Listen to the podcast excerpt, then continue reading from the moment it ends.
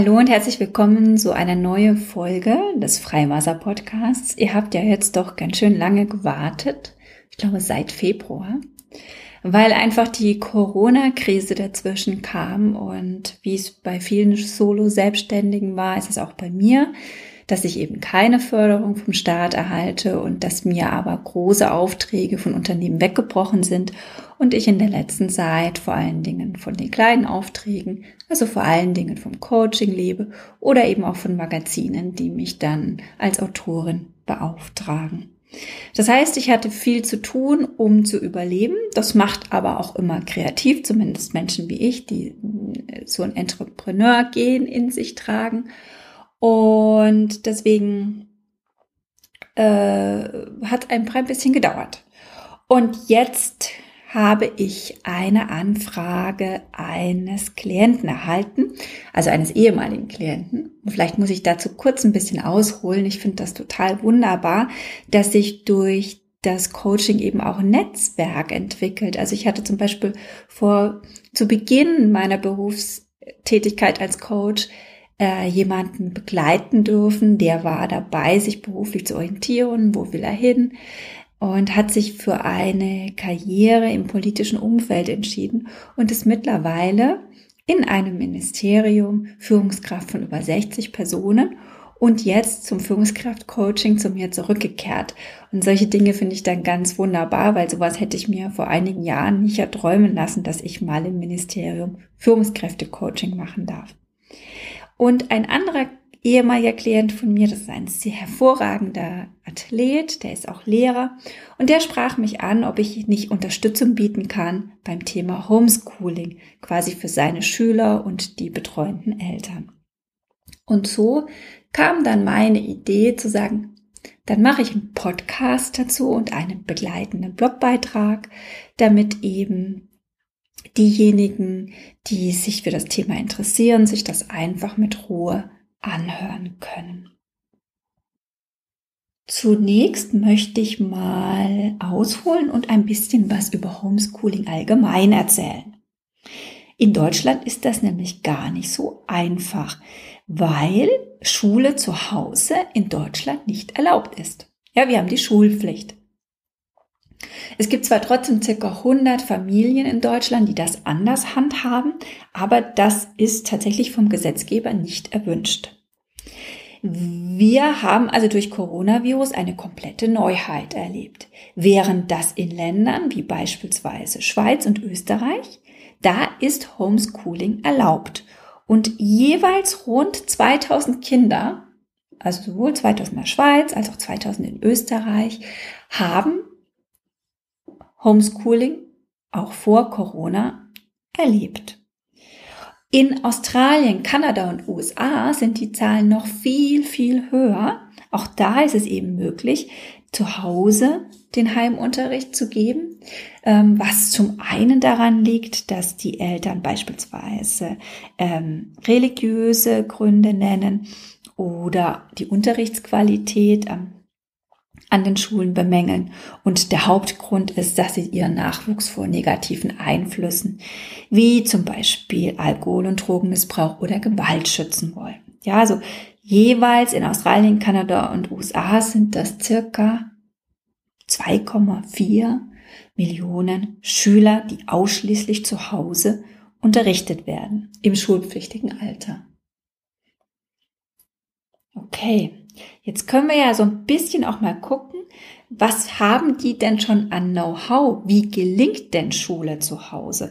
Und was sagt denn die Wissenschaft dazu? Weil wie ihr wisst, bin ich ein kleiner Studiennerd oder Wissenschaftsnerd. Das heißt, ich liebe es da einfach zu, zu hinterfragen, was sagt die Wissenschaft dazu. Und da muss man sehr aufpassen. Denn tatsächlich ähm, sind viele Untersuchungen von Wissenschaftlern, die eindeutig zur Homeschooling Lobby gehören. Das heißt, die Studienergebnisse sind natürlich von Interessen geprägt und dadurch nicht so ganz valide. Es gibt aber angeblich eine Ausnahme, und zwar die Forscherin Sandra Martin Chang. von der Concordia University in Montreal und ihre Kollegin Odette Gould. Und die beiden bilden, so sagt man, eine Ausnahme. Und zwar haben die im Jahr 2011 schon eine Studie gemacht, wie sie sich genau ansahen, wie der Unterricht zu Hause ablief. Und ein wichtiges Ergebnis, und jetzt kommen wir eben dahin, wann gelingt die Schule zu Hause. Ein wichtiges Ergebnis war, wenn die Kinder zielorientiert angeleitet wurden und nach Plan lernten, waren sie schulisch tatsächlich oft wesentlich weiter als die Kinder, die in die Schule gingen. In dem Fall war dann Homeschooling sogar vorteilhafter. Die Frage ist jetzt, und jetzt schauen wir es uns mal genauer an, was braucht es also, so um Struktur aufzubauen? Worauf können wir oder können, können Eltern achten in Zusammenarbeit mit den Kindern und worauf können auch Lehrer achten? Denn gerade in Deutschland, wenn man jetzt sich medial informiert, ist schon festzustellen, dass ja auch Lehrer keine Gewohnheit mit diesem Thema haben können und deshalb natürlich auch sehr qualitativ unterschiedlich mit dem Thema Homeschooling umgehen. Wichtig jetzt erstmal für die Eltern. Natürlich ist es sinnvoll, weil Kinder Struktur brauchen und Jugendliche auch, dass das Klassenzimmer, das ja jetzt nicht existiert, dass also eine Möglichkeit fürs Kind gibt, zu Hause in einem äh, Rahmen zu arbeiten, der ihm ein, eine Arbeitsatmosphäre, eine gute Arbeitsatmosphäre ermöglicht. Also ein Tisch, im Idealfall ein eigener Schreibtisch, auf den die Arbeitshefte und die Bücher passen und wenn möglich in halbwegs oder ganz ruhiger Atmosphäre, also im besten Falle ein Zimmer, in dem sich auch die Tür schließen lässt. Hilfreich ist, wenn das Kind wenig Ablenkungsmöglichkeiten hat. Und Achtung, da sind Erwachsene auch Vorbilder. Also wenn wir selber permanent am Smartphone hängen, während wir mit dem Kind sprechen, leben wir dem Kind ja auch vor, ich bin nie ganz bei dir im Hier und Jetzt. Es ist für das Kind auch schwer zu verstehen, warum soll ich das anders machen. Und auch für den Jugendlichen natürlich. Das heißt, ähm, es gibt, ich schlage hier eine Produktivitäts-App vor, die heißt Forest. Also ich verdiene da nicht dran, ich habe einfach gute Erfahrungen im Coaching damit gemacht. Diese App Forest mit einem R, Forest wie der Wald, also englisches Wort, die ist dazu da, dass man entscheidet, für wie lange man ungestört arbeiten möchte, ohne auf sein Smartphone zu sehen. Und wenn man früher auf sein Smartphone guckt, dann passiert nämlich etwas ganz Schreckliches. Diese App pflanzt nämlich in der Zeit, die man sich selber als Konzentrationszeit vorgegeben hat, nehmen wir mal eine halbe Stunde. Und wenn ich dann doch früher auf mein Smartphone schaue, dann geht dieser Baum, der da gerade in dieser halben Stunde äh, wächst und gedeiht, der geht ein. Und ganz ehrlich, ich habe das selber ein paar Mal ausprobiert. Ich habe ein einziges Mal nur, um das zu sehen, was passiert, diesen Baum mir angesehen, wie er verschrumpelt. Das wollte ich danach nie wieder sehen. Ich habe immer die vorgegebene Zeit eingehalten. Das heißt, es ist ein sehr wirkungsvolles ähm, Erlebnis, obwohl das ja virtuell ist, rein virtuell, das ist kein echter Baum. Und trotzdem möchte man diesen Baum nicht sehen, wie er eingeht. Und das wird, wenn das bei mir als Erwachsener funktioniert, funktioniert das noch viel mehr bei Kindern, die ja noch eine viel höhere Vorstellungskraft haben, Jugendliche auch. Also, diese Produktivitäts-App kann schon mal helfen und übrigens auch für Erwachsene im Homeoffice. So. Das nächste, ich habe es schon gesagt, Zeitfenster halbe Stunde. Äh, die Erfahrung aus den Homeschooling-Projekten zeigt, es macht Sinn, die Konzentrationszeit für Kinder und Jugendliche erstmal auf etwa eine halbe Stunde festzulegen. Und da ist zum Beispiel auch sinnvoll, dass Variationen stattfinden, dass dies, das festgelegt wird, genau was, erstens, was mache ich in dieser halben Stunde? Also das ist das Ziel, das man gemeinsam mit den Kindern festlegt. Und das zweite ist, wie fülle ich die halbe Stunde? Also, es gibt ja vorgegebene Inhalte vom Lehrer, die ich mir erstmal erarbeiten muss. Und das läuft ja tendenziell aktuell über den Computer. Also gibt es digitale Zeit. Und dann gibt es wahrscheinlich auch analoge Zeit, die ich eben mit Büchern verbringe oder in meinen Schulheften. Und auch das inhaltlich kann geklärt werden und gibt wieder Struktur, dass ich nicht nur festlege, du sitzt eine halbe Stunde an Mathe, sondern die erste halbe Stunde widmest du dem, dass du schaust, was hat der Lehrer für Infos gegeben und dich reinarbeitest am Rechner beispielsweise. Und die, dann hast du eine kurze Pause von 10 bis 15 Minuten und dann setzt du dich die andere halbe Stunde an die analoge Arbeit, also an dein Heft oder an das Buch.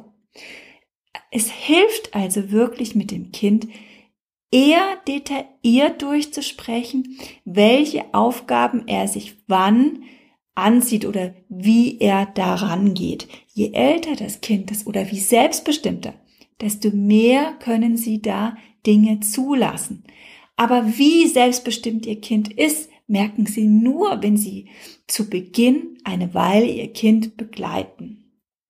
Ja, weil sonst ist es, dass sie einfach loslassen und sagen, der macht das schon. Aber wirklich wissen tun sie es nicht. Und dann gibt's übrigens auch schon ganz tolle Lehrvideos von verschiedenen ähm, Anbietern. Aber da denke ich, sind Ihre Lehrer auch sehr gute Ansprechpartner, dass man das gegebenenfalls auch hinzuziehen kann. So, also Struktur haben wir bis jetzt gesagt. Struktur ist wichtig. Wir haben gesagt, eine halbe Stunde pro Konzentrationseinheit. Wir haben gesagt, möglichst wenig Ablenkung, also vielleicht eine Produktivitäts-App zur Unterstützung nehmen, um wirklich diese Konzentration hochzuhalten. Fernseher, selbstredend, sollte im Idealfall aus sein, wobei ich durchaus schon von inzwischen Erwachsenen gehört habe, dass sie ganz gut bei Musik oder Fernsehen arbeiten konnten. Und da sind wir jetzt genau beim nächsten Thema jedes Kind lernt anders. Jeder Mensch lernt anders. Das heißt, ich darf natürlich, und es ist auch wichtig, dass ich mit dem Kind oder Jugendlichen in Kontakt trete als Eltern und frage, lenkt dich das eher ab oder unterstützt dich das? Und das vielleicht auch mal beobachten und da auch kompromissbereit sein und bei denjenigen, bei denen es eben eine Ablenkung ist, dann auch drüber sprechen und klar machen, dass er sich, dass er ja schneller fertig ist, der Lernende, wenn er eben auf diese Ablenkung verzichtet. Wenn ich aber als Eltern feststelle, also es ist tatsächlich so, dass derjenige so eine Geräuschkulisse braucht, es gibt Lernende, die das sagen, mei, dann lässt man es eben zu. Also hier ist eben wichtig, auch selbstbestimmtes Lernen ein Stück weit schon zuzulassen, denn das ist auch wichtig für die Lernerfolge, weil es motiviert auch ein bisschen. Wichtig sind auch Routinen.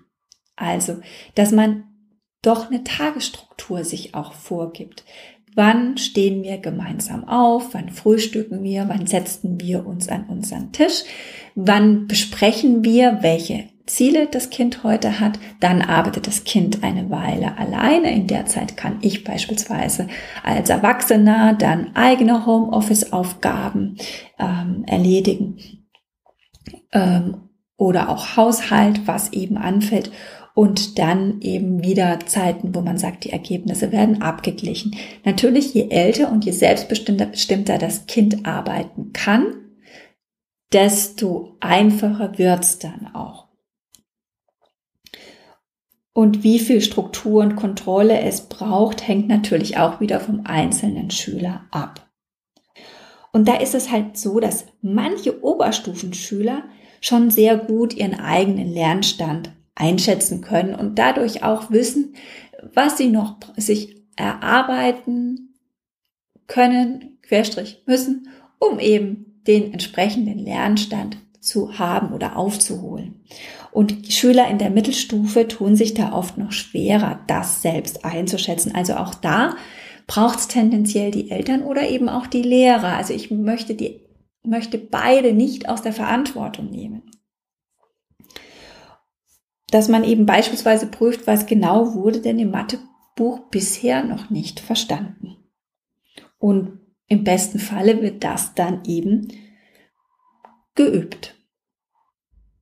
Und da habe ich schon von einigen Schülern ganz tolles Lob über Lehrer gehört. Und wenn Lehrer für Schüler da sind, unterstützen sie ja die Eltern. Ja, auch äh, Lehrer, die anbieten, ich bin kontaktierbar bei Fragen. Das habe ich selber von einer 14-jährigen Gymnasiastin hier in München gehört. Das entlastet Eltern. Ja, weil dadurch natürlich sehr viel über den Lehrer abgewickelt werden kann und selbstbestimmtes Lernen des Schülers möglich wird. In diesen Tagesplan, nennen wir es in diesen Stundenplan, den Eltern mit den Kindern gemeinsam aufstellen. Wann fangen wir morgens, wann stehen wir auf, wann frühstücken wir, wann setzen wir uns an den Tisch, wann haben wir gemeinsame Arbeitszeiten, wann arbeitet jeder für sich.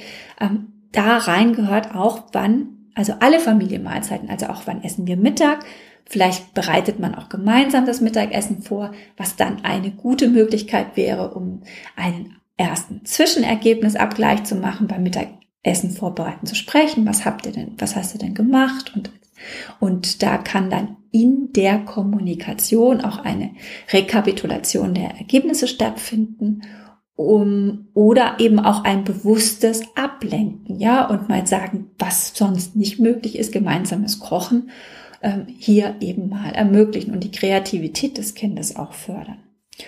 Und das Interessante ist, wenn also diese äh, halben Stunden konstruktiv und produktiv vom Kind genutzt werden oder vom Lernenden, ja, der Jugendliche gehört genauso dazu, dann wissen wir aus erfolgreichen Homeschooling-Projekten in anderen Ländern, dass die reine Lehrzeit nur vier Zeitstunden am Tag kostet. Und das ist gar nicht so viel.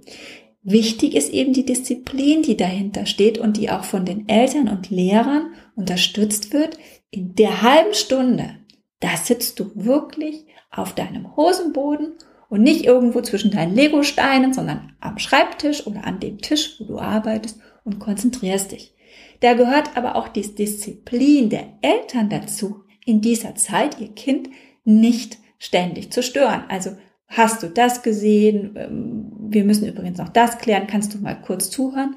Nein, an der Stelle gilt die Disziplin auch für die Eltern. Am besten sich da auch in dieser halben Stunde selbst sich zu beschäftigen und das Kind auch arbeiten zu lassen.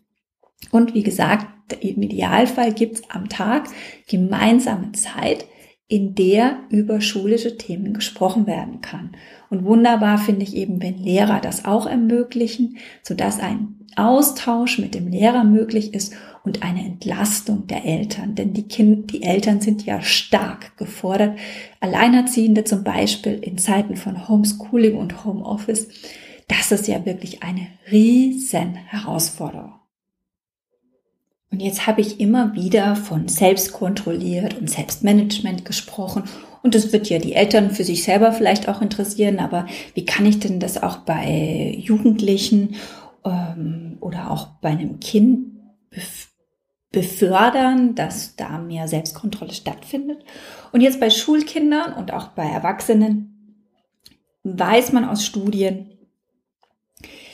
äh, auch die höchst selbstkontrollierten Menschen sind nicht so wahnsinnig gut, Impulse zu hemmen, wenn das Angebot da ist. Also wenn jetzt eine super spannende Sendung gerade läuft und der Fernseher ist an, dann bin ich einfach, dann gucke ich da auch hin. Wenn aber von Anfang an klar ist, dass zu den vorgegebenen Arbeitszeiten der Fernseher nicht läuft, dann habe ich ja vorausplanend sichergestellt, dass dieses schlechte Verhalten im Sinne von dieses Verhalten, mich ablenken zu lassen, deutlich vermieden wird, weil ich ja gar nicht so stark in die Versuchung komme.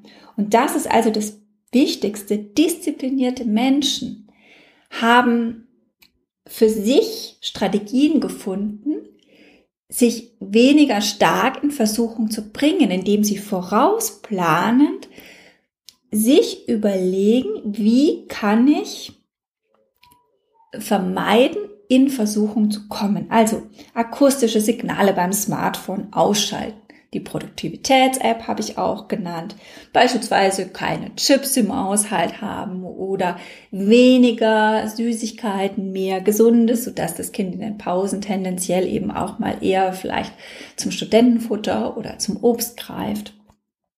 Ja, und gelegentliche Belohnungen, kleine ungesunde Motivationshilfen sind nicht das große Problem. Wenn aber äh, alles nur gemacht wird, um einen Keks zu kriegen, dann wird's zum Problem. Also da müssen wir eben aufpassen, dass wir es, dass wir da das Kind nicht übererziehen ähm, in Richtung Belohnung, sondern dass wir eine gewisse Großzügigkeit haben und es ist okay, dass nicht immer Obst gegessen wird. Auch ich esse ganz gerne mal Kekse. Aber es geht eigentlich um die gesunde Balance und um die weise Voraussicht, wo kann ich vermeiden, dass ich zu sehr Versuchungen ausgeliefert bin, mich ablenken zu lassen. Genau. Das ist das Thema Selbstkontrolle. Der nächste Punkt, den ich noch gerne mit Ihnen besprechen möchte, ist, wenn Sie kleine Kinder haben, also im Vorschulalter, dann können Sie da auch schon Selbstkontrolle mit den Kindern trainieren. Spiele. Und zwar beispielsweise, äh, lassen Sie doch mal Ihre Tochter beispielsweise oder Ihren Sohn einen Granatapfel zerlegen. Das schult die Fingerfertigkeit, macht Spaß und hilft tatsächlich, Impulse zu kontrollieren. Denn das Kind wird, solange es an dieser Hälfte des Granatapfels arbeitet, und das kann dann gut und gerne fast 20 Minuten dauern, sie nicht beanspruchen als Eltern. Ja, stellen Sie sicher, dass vielleicht irgendwie nicht das weiße Sofa in der Nähe ist oder aber an sich vielleicht äh, haben Sie auch ein anderes äh, eine andere Möglichkeit, das Kind basteln zu lassen, aber diese Möglichkeit, das, das Kind selber an etwas tüfteln zu lassen, trainiert seine Selbstkontrolle. Ähm, das ist also Frühförderung, die Sie selber anwenden können. Wir, wir sprechen da auch davon, dass wir die exekutiven Funktionen trainieren, also das Arbeitsgedächtnis, und auch ähm, die Inhibition, das heißt die Fähigkeit, Steuerreize auszublenden und gleichzeitig die Flexibilität trainiert das Kind auch. Das heißt, seine Fähigkeit, seine Aufmerksamkeit flexibel auszurichten. Und vielleicht ähm, kennen Sie das Spiel, dass Sie beispielsweise zum Kind sagen, ich klatsche zweimal und du klatscht einmal, ja? Und wenn ich einmal klatsche, klatschst du zweimal. Das heißt, immer den Impuls, den sie geben, darauf muss das Kind reagieren und sagen, ich muss entweder verdoppeln oder verringern. Und das Spiel trainiert Vier- und Fünfjährige in der Impulskontrolle. Und das erleichtert also die Impulshemmung und fördert damit auch, dass ich ihr Kind besser selbst mit sich beschäftigen kann, also Impulse hemmen lernt. Eine weitere Möglichkeit, spielerisch so etwas zu trainieren, ist zum Beispiel, dass Sie sagen, wenn Sie mehrere Kinder haben zum Beispiel, ähm, alle stellen sich schlafend und dann singe ich ein Lied. Und das Lied, das ich singe, da reagiert ihr dann mit einem bestimmten Tier, das ihr darstellt. Also, wenn ich die Vogelhochzeit singe, dann spielt ihr natürlich ein Vogel. Und wenn ich ein Lied aus dem ähm, ähm, König der Löwen singe, dann seid ihr natürlich ein Löwe. So als Idee. Oder was man auch machen kann, wenn man nicht so gut singen kann, ich gehöre auch dazu, dann wäre auch eine Variante zum Beispiel zu sagen, ich nenne euch einige Tiere wenn du aufwachst und dann tust du so, als wärst du das erste Tier das mit, und jetzt nennen Sie einen Buchstaben, zum Beispiel mit einem M anfängt. So, und dann fangen Sie an aufzuzählen. Schlange, Hund, Maus. So, und bei Maus stellen dann die Kinder die Maus dar. Und der Impuls ist natürlich schon bei der Schlange, die Schlange darzustellen. Und dass sie dann aber verstehen, nein, ich muss warten, bis das Tier mit M kommt. Und das sind Spiele, mit denen sie trainieren sie die Impulskontrolle. Man nennt diese Spiele auch Tools of Mind. Die sind, ähm, die können auch äh, trainiert werden von Erziehern. Und da gibt's also eigene Aus, also Weiterbildungen für Erzieher. Jetzt nur mal für Sie als Eltern als kleiner Einblick. Was kann ich tun, um auch Vorschul, Kinder im Vorschulalter ähm, mehr in der Impulskontrolle zu fördern? Was ja später beim Lernen dann durchaus hilfreich sein wird. Damit möchte ich das Thema Selbstkontrolle, Impulskontrolle abschließen und nochmal einen Appell an die Eltern richten und wahrscheinlich auch ein bisschen an die Lehrer.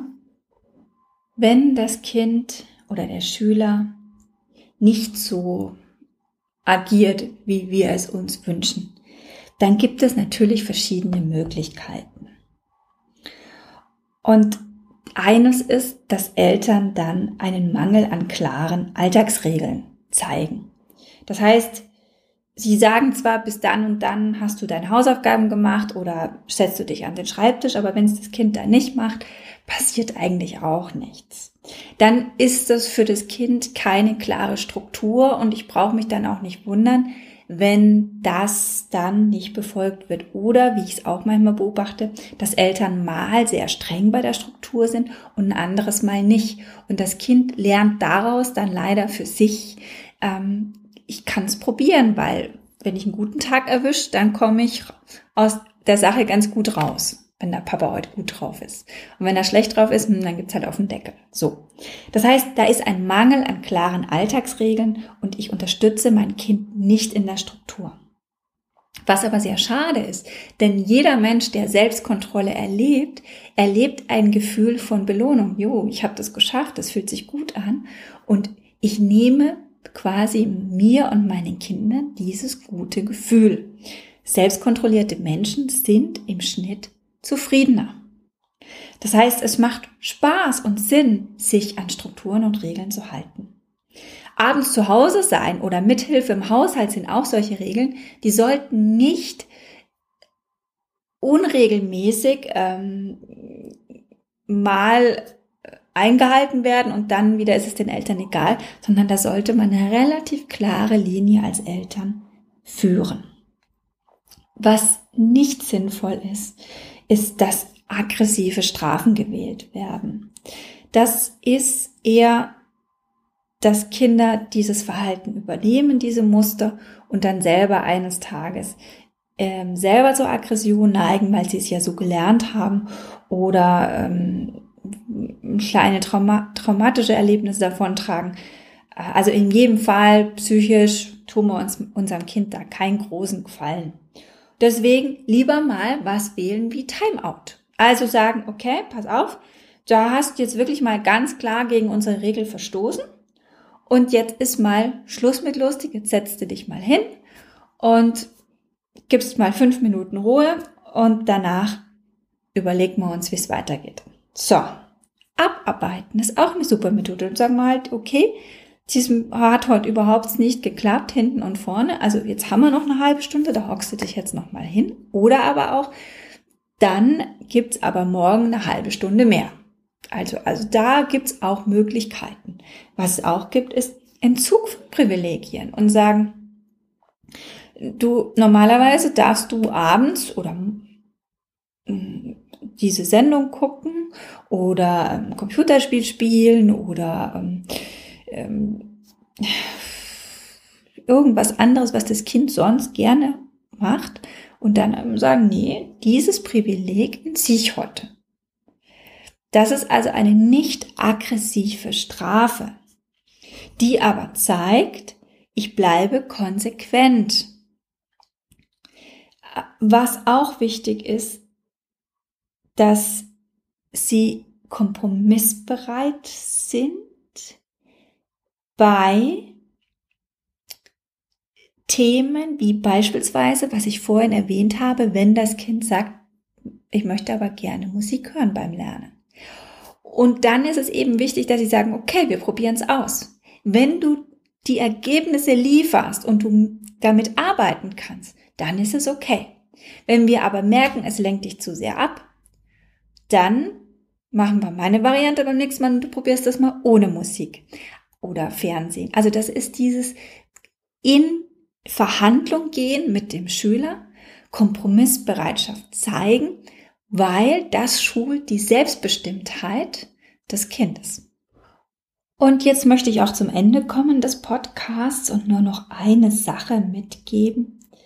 Und zwar denken Sie daran, und da richte ich mich sowohl an Sie als Eltern als auch als Lehrer, bleiben Sie in regelmäßigen Kontakte miteinander. Ja, das ist mir wichtig. Und das zweite ist, in der Haltung, sowohl Eltern als auch Lehrer, bitte bedenken Sie, wir alle sind in einer Ausnahmesituation durch diesen Coronavirus. Und das spüren Kinder, Jugendliche genauso wie wir Erwachsene. Und dazu ist es eben auch wichtig, dass uns klar ist, dass wir uns hinterfragen, was genau ist jetzt gerade wichtig. Das gilt für Eltern wie Lehrer, was den Nährstoff betrifft, aber auch was meine Leistungserwartung betrifft, was meine Ziele betrifft und auch was den Anspruch an mich selbst, nicht nur an mein Kind, sondern auch an mich selbst betrifft. Gerade wenn ich im Homeschooling mit dem Kind bin und Homeoffice habe. Wie viel muss ich denn an einem Tag leisten? Wie wichtig ist das alles? Will ich vielleicht zu viel? Ist vielleicht im Job gerade gar nicht so viel Einsatz von mir erforderlich, wie ich meine, weil eigentlich bin ich ja in Kurzarbeit oder eigentlich ist ja gerade gar nicht so viel zu tun. Meine Führungskraft rotiert zwar, aber ich selbst kann gerade eh nur für die Schublade arbeiten. Arbeite ich in Wirklichkeit so viel, weil ich es gewohnt bin oder weil ich mich damit ablenke oder weil es identitätsstiftend ist? Und dasselbe ist natürlich für den Lehrer auch entscheidend. Wie sehr kann er in der Haltung unterstützen? Ist er wirklich ausreichend da als Strukturgeber oder er, gibt er womöglich zu viel Verantwortung an die Schüler und Eltern ab? Wo können sich alle treffen und worum geht es hier wirklich? Was ist wichtig? Was brauchen die Kinder wirklich? Will ich womöglich zu viel, weil ich es selbst als Identitätsstiften finde, weil ich als Lehrer dann eben mich darüber identifiziere oder weil ich als Eltern alles immer sehr, sehr gut und leistungsorientiert machen will oder eben auch die andere Seite. Laissez-faire, es interessiert mich gerade gar nicht. Meine Kinder gehen halt jetzt nicht zur Schule. Punkt, ist halt so. Tu ich meinen Kindern damit wirklich einen Gefallen? Ist das womöglich hier der falsche Weg? meine Kinder jetzt im Stich zu lassen? Denn ich lege ja doch einen wichtigen Schritt für die Zukunft. Natürlich sind ein paar Wochen nicht maßgeblich für die Zukunft meines Kindes. Aber so wie es aussieht, ist Homeschooling teilweise noch locker sechs Wochen, habe ich mir sagen lassen. Das heißt, für diejenigen, die das noch vor sich haben, da macht es durchaus Sinn, sich Struktur zu überlegen. Und deswegen appelliere ich an alle zugunsten des Schülers, einen Weg zu finden, der nicht in der Überforderung endet, sondern der den Schüler genau da abholt, bei dem, was er braucht. Er braucht die Unterstützung, denn er ist die Zukunft der Gesellschaft oder sie. Sie brauchen Struktur. Sie brauchen Ziele als Schüler. Und Eltern und Lehrer gemeinsam sind gefragt, dem Schüler so viel Unterstützung zu geben wie möglich, beziehungsweise wie nötig. Ich, ich korrigiere mich. Nur so viel wie nötig und ihm so viel Selbstbestimmtheit zuzumuten, wie für seine Reife und Entwicklung möglich. Und damit verabschiede ich mich bei Ihnen. Ich danke Ihnen, dass Sie mir so lange zugehört haben und Gerne können Sie mir ein Feedback zukommen lassen. Ähm, ich werde auch noch einen kleinen Blogbeitrag nachreichen, in dem ich die wichtigsten Ergebnisse zusammenfasse. Die finden Sie dann auf meiner Seite unter www.freiwasser.com. Ich wünsche Ihnen alles Gute und hoffentlich bleiben Sie gesund.